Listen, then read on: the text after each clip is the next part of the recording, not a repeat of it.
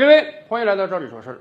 最近教育领域最大的新闻就是双减政策了，很多教培行业的从业者呢，最近哀嚎连天，说因为公司做不下去了，他们被裁员了。可是大家知道吗？除了我国有很多老师、教培行业的从业者被裁员之外啊，还有相当一批人在外国的外教们今天也面临了裁员的境界，数量还不少呢，大概有几万人之多。大家可能想象不到，为什么我国政策的调整会使得很多外国人的饭碗掉了呢？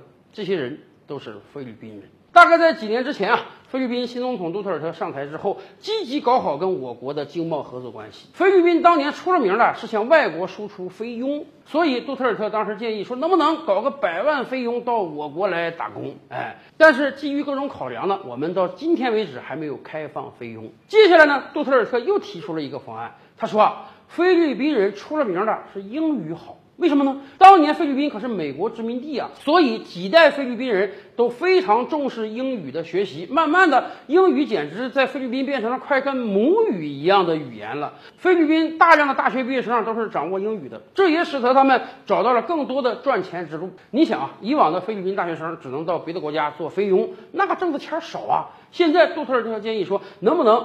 找十万菲律宾大学毕业生到我国来教英语，因为中国的英语市场是非常非常发达的。当然，也限于各种各样的原因啊，这个口子我们也没开。大家知道吗？今天一个外国人要到我国来工作，你是要办外国专家证的，这个各项审核是很难的。但是杜特尔特自己可能都没想到，虽然这十万菲律宾英语教师大军没来到我国，但是我国企业想了另外一个方案，曲线救国的雇佣了至少超过五万名菲律宾外教。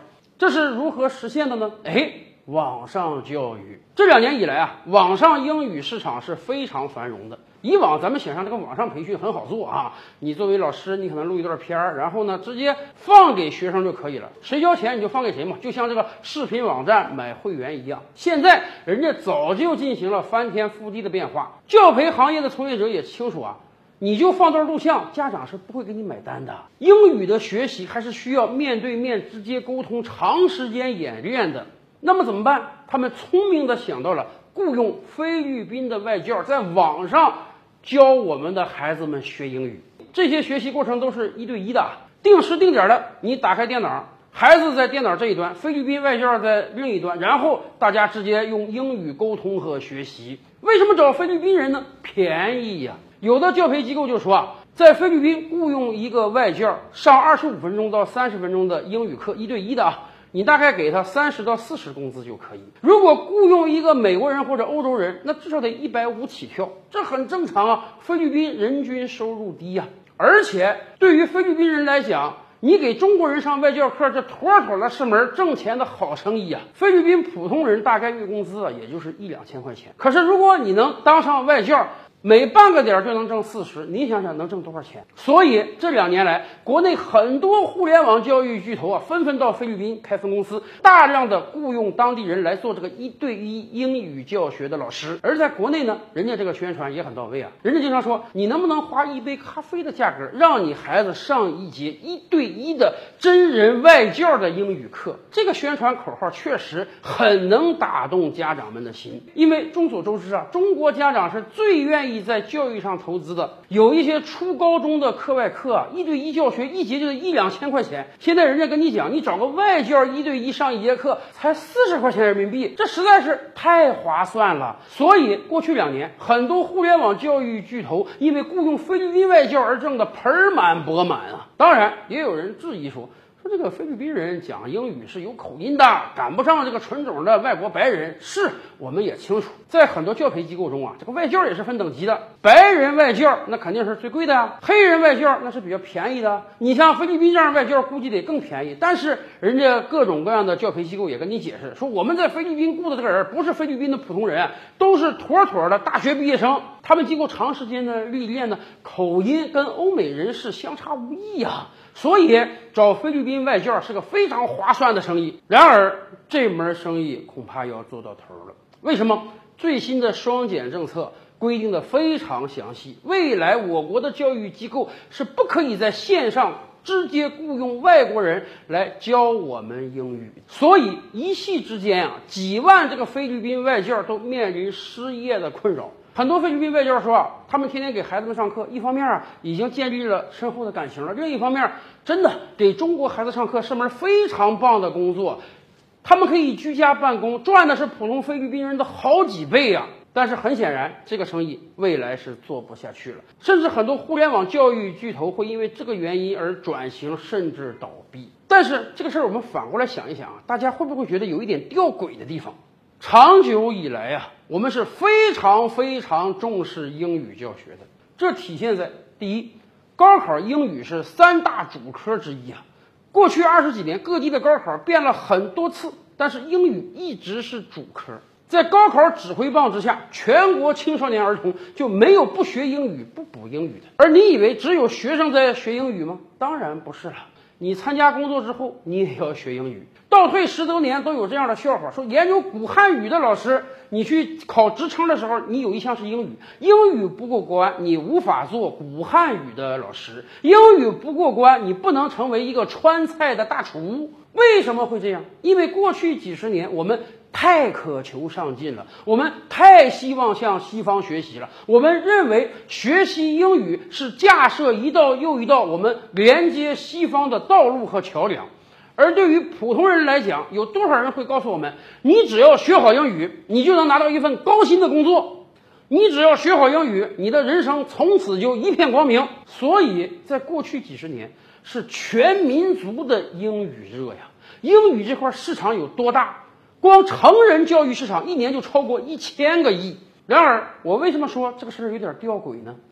全球范围来看，哪个国家的老百姓学英语学的最好？除了那些本身人家英语是母语的国家之外啊，菲律宾首当其冲啊！菲律宾做了几十年美国的殖民地，几乎是全民说英语，全民讲英语。菲律宾人的英语水平肯定比我国老百姓高得多得多啊！然而，菲律宾经济比我们差远了。刚才我们讲，菲律宾普通人一个月。也就赚一两千块钱人民币啊！菲律宾大学毕业生的梦想工作是给中国人上英语课，然后每节课挣四十块钱。这个钱儿，说实话，中国普通大学毕业生都未必愿意去挣。大家会觉得这个钱儿不多呀。也就是说，一方面我们全民努力学英语，我们觉得学好了英语就能迎来高薪工作；另一方面，菲律宾几乎全民说英语，而菲律宾讲英语讲的最好的大学生，他的愿望竟然只是教中国小孩说英语，这不太奇怪了吗？其实想想也不奇怪，这实在是因为英语没有那么大的作用啊。一个国家要发展，难道掌握一门外国的语言就可以吗？这当然是不可能的了。菲律宾就是一个非常好的例子呀，光有英语你没有用啊。所以啊，我们庆幸的是，已经有越来越多的人呢意识到了这一点。比如说，双减政策之下，很多很多学科教育的教培机构还没倒台呢。哎，华尔街英语这样一个成人英语教育机构却倒台了。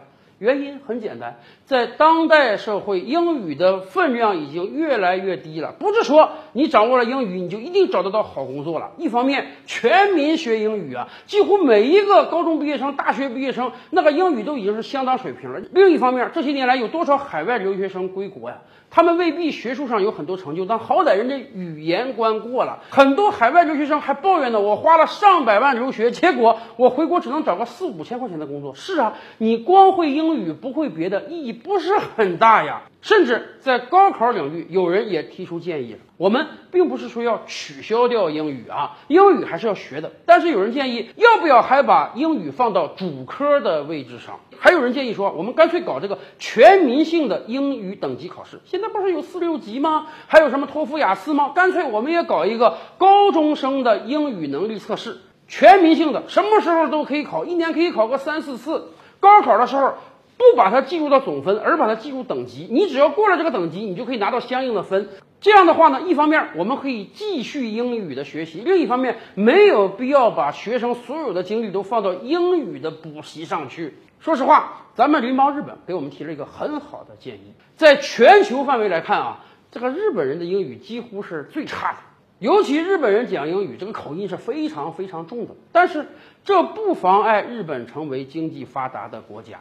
为什么？一方面，日本对于英语的教学本身就不是很重视，前两年还传出日本在高考中要取消掉英语，改成等级考试。另一方面，日本人早就有规划，他们说啊，英语其实就是一个语言工具而已，没有必要全民去学习嘛，没有必要让全体老百姓浪费这个脑细胞嘛。哎，可以让一些聪明人、语言上有天赋的人专攻英语，然后把大量的外文资料通通翻译成日文，让普通日本人直接看翻译件儿就可以了嘛。这样我们可以节省大量的时间嘛。让每个人都从零开始学英语，然后最终直接去看英文材料，这是不是一种巨大的浪费呢？毕竟，英语它只是一个工具而已，是一个我们掌握西方发达国家研究成果的工具而已，而不是我们终生学习的目标啊！所以，菲律宾外教们失业了，我看这倒是个好事儿，这让我们可以认真思考一下，